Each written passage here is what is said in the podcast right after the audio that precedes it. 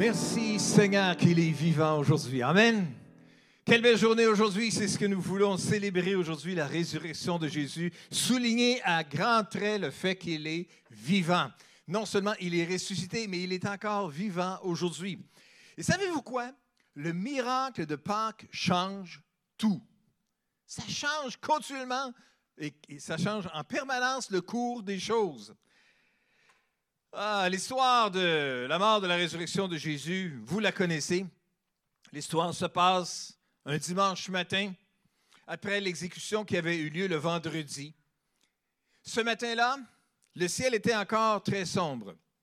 Les disciples s'étaient dispersés et euh, l'exécuteur euh, romain euh, qui gardait le tombeau pensait à son déjeuner qui viendrait bientôt ou peut-être aux tâches qu'il avait à accomplir dans la journée ou peut-être à son prochain jour de congé qui approchait.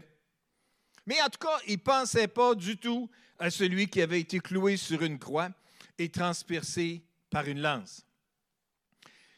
Jésus était bel et bien mort et enseveli. C'était maintenant une chose du passé. C'était l'actualité pour hier. Ce n'était pas une chose d'actualité maintenant. C'était des choses d'hier, des nouvelles passé maintenant. Oups! Mais Dieu voulait rebrasser tout cela. Et dans l'Évangile de Matthieu, au chapitre 28, nous lisons justement l'histoire. Après le sabbat, comme le jour commençait à poindre, le dimanche matin, Marie de Magdala et l'autre Marie se mirent en chemin pour aller voir la tombe. Mais tout à coup, voici qu'il y eut un violent tremblement de terre un ange du Seigneur descendit du ciel, s'approcha de la tombe, roula la pierre de côté et s'assit sur elle. Il avait l'apparence de l'éclair et ses vêtements étaient aussi blancs que la neige. Les gardes furent saisis d'épouvante et se mirent à trembler et devinrent comme morts. Mais l'ange, en s'adressant aux femmes, leur dit, Vous autres, n'ayez pas peur. Je sais que vous cherchez Jésus, celui qui a été crucifié. Il n'est plus ici, car il est ressuscité comme il l'avait dit. Venez voir l'endroit où il était couché. Si ces paroles n'avaient jamais été prononcées, si le corps de Jésus s'était décomposé en poussière à l'intérieur du tombeau emprunté, on n'en parlerait pas ce matin. On ne soulignerait pas ça. On ne célébrerait pas cela. On ne parlerait pas du tout de ce que ça a changé. On ne parlerait pas non plus de la promesse qui y est rattachée à cela. Mais les mots ont été dits, la parole a été prononcée et la promesse a été faite et elle a été faite plus d'une fois. La résurrection a tout changé. En fait, Jésus est apparu aux femmes cette journée-là, près du tombeau. Il est apparu aux disciples le soir dans la chambre haute. Il est apparu aux disciples qui étaient en route vers Emmaüs. Il, est apparu aussi à ses amis sur la rive de Galilée. Il a parlé avec eux. Il a mangé avec eux. Ils ont touché son corps et entendu sa voix ils étaient persuadés que Jésus était véritablement ressuscité. Ce matin-là, voyez-vous, la pierre a été roulée. Mais elle n'a pas été roulée afin de permettre à Jésus de sortir, mais plutôt afin que les autres puissent entrer et constater que Jésus était véritablement ressuscité des morts, exactement comme il l'avait promis. La pierre a été roulée afin que nous puissions, à travers ceux qui étaient là à ce moment-là, constater le fait que Jésus était véritablement, physiquement ressuscité. Et ce matin-là, la Bible nous dit que, alors qu'il était très tôt, cet ange-là est descendu du ciel, parti du ciel, parti de cet endroit merveilleux, glorieux, extraordinaire, où nous espérons tous aller, où nous avons tous hâte d'aller un jour. Cet ange-là qui était descendu du ciel, et la Bible nous dit qu'à ce moment-là, il y a eu le tremblement de terre. Et puis là, la Bible nous dit que l'ange a roulé la pierre, s'est assis dessus, Et puis là, finalement, c'est adressé euh, aux femmes. Il a annoncé euh, la bonne nouvelle de la résurrection de Jésus aux femmes. Il avait trois messages pour eux, qu'on va juste regarder brièvement ce matin. Tout d'abord, il leur dit, N'ayez pas peur. N'ayez pas peur. C'est si souvent le message que Dieu nous donne à chacun d'entre nous. N'ayez pas peur. Il veut nous le dire encore aujourd'hui. Il envoie des anges pour nous dire, n'ayez pas peur. Et même si les choses sont parfois épeurantes, on n'a pas besoin d'avoir peur. La réalité de la résurrection amène la joie et non pas la peur. Lorsque vous avez peur, souvenez-vous que le tombeau est vide. Souvenez-vous que ça signifie que Jésus est vivant, qui n'est pas juste quelque chose du passé qui accomplit quelque chose de grand. Jésus est vivant et il peut bien s'occuper de vous aujourd'hui et de votre situation particulière. L'ange dit, n'ayez pas peur. Et mes amis, aujourd'hui, dans cette journée de Pâques en 2021, malgré les tumultes, malgré les revers, malgré les, hmm, les impairs et toutes les, choses difficiles qu'on peut vivre et les retards qu'on a pu avoir et qu'on a pu expérimenter aujourd'hui même, n'ayons pas peur n'ayant pas peur. Le deuxième message que l'ange voulait leur dire aussi, c'est Il n'est pas ici. Il n'est plus ici. Il était ici, mais il n'est plus ici. Jésus n'est pas mort. On n'a pas à le chercher parmi les morts. Il est vivant et il peut intervenir parmi son peuple encore aujourd'hui. Il n'est plus ici. Troisième message que l'ange donne aux femmes également aussi qui étaient, qui étaient là ce matin-là, c'est venez voir. Venez donc juste voir cette situation-là. Venez constater cette réalité-là. Et les femmes pouvaient vérifier les preuves par elles-mêmes. Faire vérifier des preuves par une femme, ça veut dire qu'elle va regarder dans des détails. Un gars, généralement, va regarder ça de loin et dire Ah, ouais, c'est vrai, il n'y a pas l'air d'être là. Hum, une femme, voyons, ça va regarder un petit peu plus en détail. À quelle place sont les vêtements, à quelle place sont les linges, y a-t-il quelque chose en dessous? Vous regardez dans tellement plus de détails. Rien de mal avec ça. Ça fait partie de la réalité de la différence qui existe entre les hommes et les femmes. Et les femmes pouvaient entrer puis voir les preuves, constater les preuves par elles-mêmes. Et la constatation, c'était que le tombeau était vide. Il était vide alors. Et savez-vous quoi? Il est encore vide aujourd'hui. Il est encore vide aujourd'hui et on peut encore constater le fait qu'il est encore vide aujourd'hui. La résurrection, c'est un fait historique.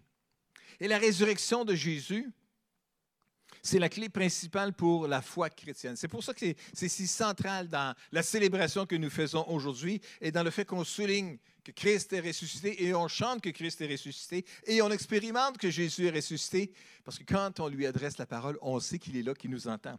Et on voit la réalité de la manifestation de sa présence dans notre vie et dans la vie des autres personnes autour de nous aussi. Pourquoi est-ce que la résurrection de Jésus est tellement quelque chose de de si euh, central au niveau de la foi chrétienne? Ben, c'est parce que, comme l'ange le dit, il n'est plus ici comme il l'avait dit. Comme il l'avait dit. Jésus parle et on a besoin de tenir compte de ce qu'il dit. Parce que ce qu'il dit se réalise comme il l'avait dit, il est ressuscité des morts. Alors ça veut donc dire qu'on peut avoir confiance, qu'il va accomplir aussi tout ce qu'il promet, tout ce qu'il nous promet ou tout ce qu'il nous a promis. Je vous laisse ma paix, je vous donne ma paix. Jésus nous promet la paix. Il est capable de l'accomplir comme personne d'autre ne peut l'accomplir, comme il l'a dit.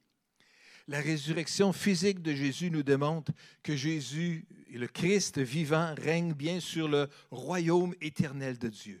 Jésus n'est pas un faux prophète. Jésus n'est pas un imposteur. Jésus n'est pas quelqu'un qui dit n'importe quoi, n'importe quand.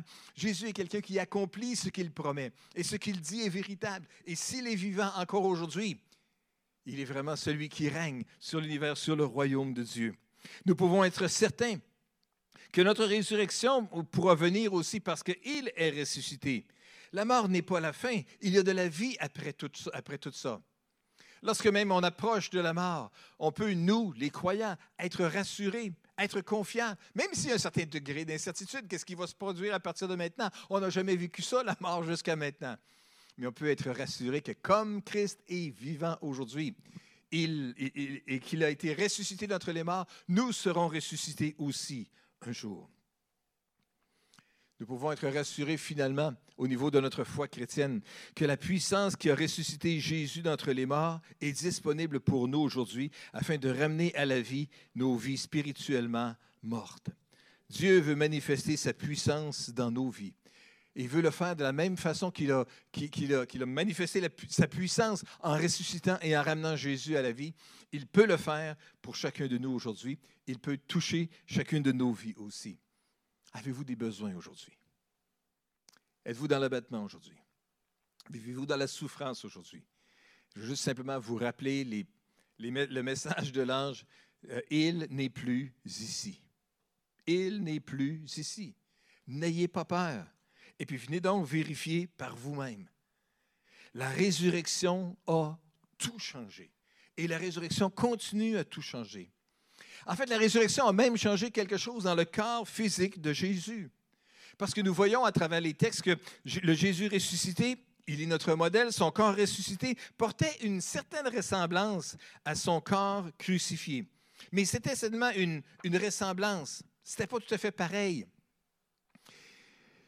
Les disciples de Jésus qui ont vécu avec lui pendant trois ans ne l'ont pas reconnu tout de suite. Marie de Magdala, on voit le texte dans Jean chapitre 20, puis les disciples d'Emmaüs dans Luc chapitre 24, ou les douze qui étaient réunis aussi dans Jean chapitre 21, ont tous vu Jésus, mais ils ne l'ont pas tout de suite vu ou reconnu comme étant véritablement Jésus. Ce personnage-là faisait des choses familières comme marcher et manger, il faisait des choses qu'il a déjà faites, mais son apparence était différente. Si je devais regarder des photos de vous comme un enfant, j'expérimenterais probablement le même phénomène. Peut-être qu'en regardant attentivement, je reconnaîtrais des traits communs avec l'apparence que vous avez maintenant quelque chose comme dans la forme de votre bouche, ou votre, la rondeur de votre visage, ou le visage allongé, ou la grandeur de votre mâchoire, ou l'angle de vos yeux, ou quelque chose peut-être dans votre regard. Peut-être que je finirai par dire, hum, oui, c'est vrai, il y a quelque chose de ressemblance. Il, y a une, il y a une forme qui ressemble encore aujourd'hui. Mais pour trouver des traits communs, il faut vraiment se concentrer. Parce que la vérité, c'est que vous avez changé depuis que vous étiez bébé depuis que vous étiez enfant.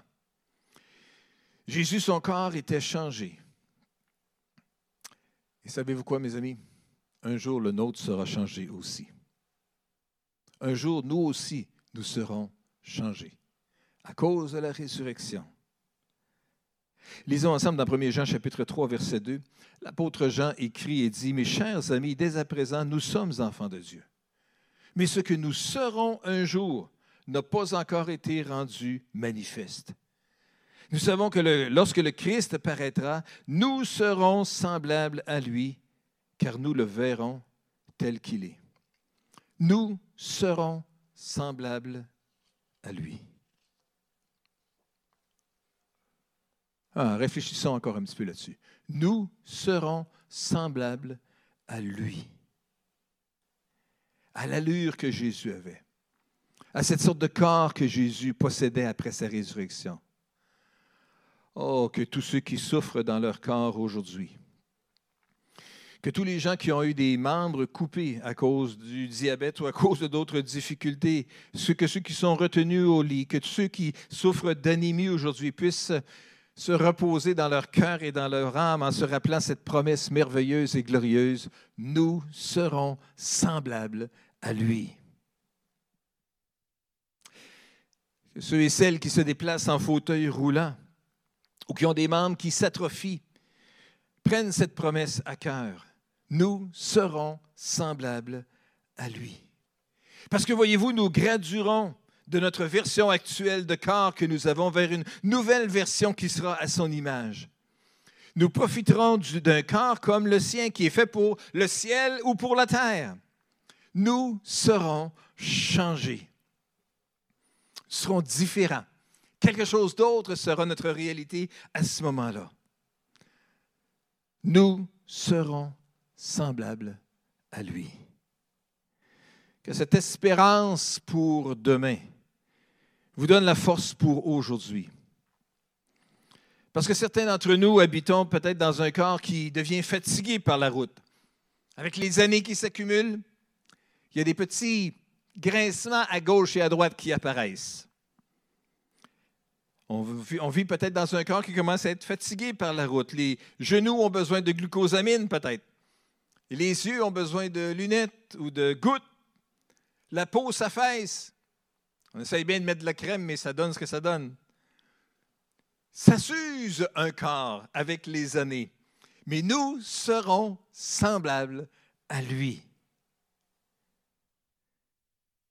Il y en a certains peut-être qui sont sortis du sein maternel avec des différences physiques et qui en ont souffert peut-être pendant toute leur vie. Et bien qu'on n'a pas de réponse à offrir pour vos luttes que vous expérimentez dans tout cela, je vous invite, non, je vous implore au contraire à, à, tenir avec moi cette promesse et à saisir cette promesse. Nous serons semblables à lui. La résurrection change tout. Malgré qu'on expérimente des situations difficiles ou des situations ténébreuses, la résurrection change tout. Il peut y avoir de l'espoir encore. La résurrection amène une différence. Nous serons semblables à lui. Parce que maintenant, nous sommes enfants de Dieu et nous avons cette espérance dans notre cœur et nous expérimentons cette réalité-là, cette assurance dans notre cœur. Mais ce que nous serons n'a pas encore été manifesté. Alléluia. En regardant attentivement, peut-être qu'on sera capable de se reconnaître un bon jour aussi plus tard. Dans la deuxième épître aux Corinthiens, au chapitre 4, l'apôtre Paul affirme que comme Dieu a ressuscité Jésus d'entre les morts, nous aussi nous serons ressuscités. Et après avoir fait cette affirmation-là que comme Dieu a ressuscité Jésus d'entre les morts, il nous ressuscitera aussi avec lui. L'apôtre Paul poursuit après ça son raisonnement en, faisant l'affirmation suivante que nous voyons au verset 16. Voilà pourquoi nous ne perdons pas courage. Et même si notre être extérieur se détériore peu à peu, hmm, un genou à la fois, ou une hanche à la fois, ou un dos à la fois, ou un cou à la fois, des épaules à la fois, ou une joue à la fois, intérieurement, nous sommes renouvelés de jour en jour. En effet, nos détresses présentes sont passagères et légères par rapport au poids insurpassable de gloire éternelle qu'elles préparent. Et nous portons notre attention non pas sur les choses visibles, mais sur les réalités qui sont encore invisibles. Car les réalités visibles ne durent qu'un temps, mais les invisibles demeureront éternellement. Quel encouragement nous voyons là-dedans. Hein? Que nous ne perdons pas courage. Pourquoi? Parce que nous savons que le Christ ressuscité est véritablement vivant encore aujourd'hui et que nous aussi, il nous ressuscitera avec lui. Voilà pourquoi, en ayant cette assurance-là, nous ne perdons pas courage. C'est facile de perdre courage et de vouloir tout lâcher, de vouloir tout quitter. La vérité, c'est que nous faisons tous face à des problèmes soit dans nos relations interpersonnelles ou à notre travail, qui peuvent nous occasionner le désir de vouloir déposer tous nos outils et partir. Mais plutôt que d'abandonner, lorsque la persécution l'épuisait, l'apôtre Paul se concentrait plutôt sur le renouvellement intérieur que le Saint-Esprit voulait produire en lui et produisait en lui. Alors, mes amis, je veux juste vous dire aujourd'hui, nous ne perdons pas courage. Et je veux juste vous encourager, ne laissez pas la fatigue non plus, la douleur ou la critique vous diriger vers la sortie ou vers votre démission. Renouvelez plutôt votre décision de servir Jésus. N'abandonnez pas votre récompense éternelle à cause de l'intensité de la douleur d'aujourd'hui. Parce que notre faiblesse actuelle peut permettre à la puissance de la résurrection de Christ de nous fortifier d'une étape après l'autre. Dieu est puissant. Dieu est grand. Combien Dieu est grand? Dimanche dernier, lors de notre réunion ensemble, qui était, euh, si je me souviens bien, notre dernière réunion en présentiel, j'étais assis euh, ou debout parce qu'on chantait, peut-être juste de ce côté-là. Puis on, chantait à ce moment-là euh, Combien Dieu est grand. Chantons-le combien Dieu est grand. Et tous verront combien, combien Dieu est grand. Et à ce moment-là, j'ai vécu quelque chose de spécial dans mon cœur. C'est comme si, euh, c'est pas vraiment une vision, mais c'est juste une, une assurance surnaturel ou une assurance céleste, peut-être tout d'un coup qui est comme descendue dans mon cœur, que Dieu est véritablement grand. Écoutez, vous le savez, on expérimente une difficulté après l'autre, que ce soit dans le domaine de la santé, que ce soit dans le domaine euh, des, possibilités de se rencontrer. Ce matin même, une nouvelle difficulté euh, technique aussi. Toutes sortes de choses qu'on peut faire face, une chose après l'autre. Et ça, c'est sans compter les différentes situations problématiques qu'on a expérimentées aussi au niveau de la construction pour mener finalement le projet à terme et être capable de véritablement se réunir tous ensemble lorsque la situation de santé le permettra on a expérimenté notre dose de difficulté. On a expérimenté notre dose de surprise à travers ça. Mais pendant que je, pendant qu'on chantait ce chant-là, chantons-le ensemble combien Dieu est grand. Soudainement, il y a une assurance qui est venue dans mon cœur. Dans le milieu de tout cela, Dieu est là. Il est là, il est présent. Et on a simplement juste à garder nos yeux fixés sur lui encore, continuer à chanter de tout notre cœur qu'il est grand et traverser cette période de difficulté, cette période ténébreuse, si on veut, parce que de l'autre côté, il y a l'assurance que ça sera différent. Ça sera changé. Dieu est là. Dans le milieu de tout cela, Dieu nous permet d'expérimenter sa grâce, il nous permet d'expérimenter sa présence, il nous permet d'ouvrir des portes qu'on n'avait peut-être pas imaginées. Et on, voit soudainement les cieux s'ouvrir et Dieu accomplit des miracles extraordinaires. Il veut le faire pour nous. J'ai aucune inquiétude que notre projet sera complété. Je sais C'est une profonde assurance que j'ai. Et je ne l'ai pas juste eu ce matin-là. Je sais dès le départ que Dieu était dans l'affaire et qu'il sera dans l'affaire tout au long. C'est juste que des fois, on trouve que le chemin est pas mal plus long qu'on avait pensé ou pas mal plus hasardeux qu'on avait imaginé, ou qu'il y a des problèmes qu'on n'avait pas soupçonnés, la possibilité de l'existence même, et qui se sont manifestés. Mais Dieu, le Dieu vivant, le Dieu réel, le Dieu puissant, le Dieu qui est grand, le Dieu qui est au-dessus de tout cela, lui, il est encore là. Et ça, c'est l'assurance profonde qui est venue cette journée-là. Mais je veux juste simplement le partager avec vous. Dieu est grand. Continuons à croire dans la réalité de la puissance de la résurrection et de la grandeur de Dieu et de la puissance de Dieu et de la volonté de Dieu de manifester sa puissance dans chacune de nos vies. Et pendant qu'il fait ça, et pendant que nous expérimentons la réalité de sa puissance dans le milieu des situations ténébreuses, savez-vous quoi? Il est en train de nous fortifier et il est en train de nous faire grandir afin qu'on soit capable de faire un pas ou deux pas ou trois pas ou quelques kilomètres de plus après, lorsque tout ça sera levé et lorsque Dieu pourra manifester sa puissance.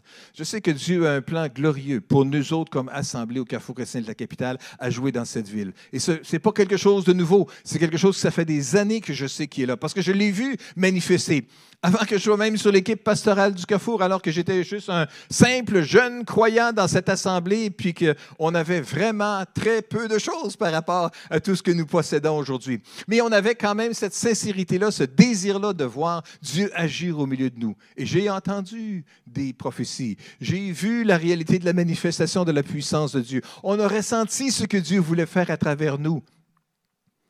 Et pendant ces 30 ou ces 40 dernières années, on a vu ça manifester dans notre vie. Et je sais que ça ne s'arrêtera pas là, parce que je sais que Dieu a des choses extraordinaires encore pour nous autres dans les années et les années à venir.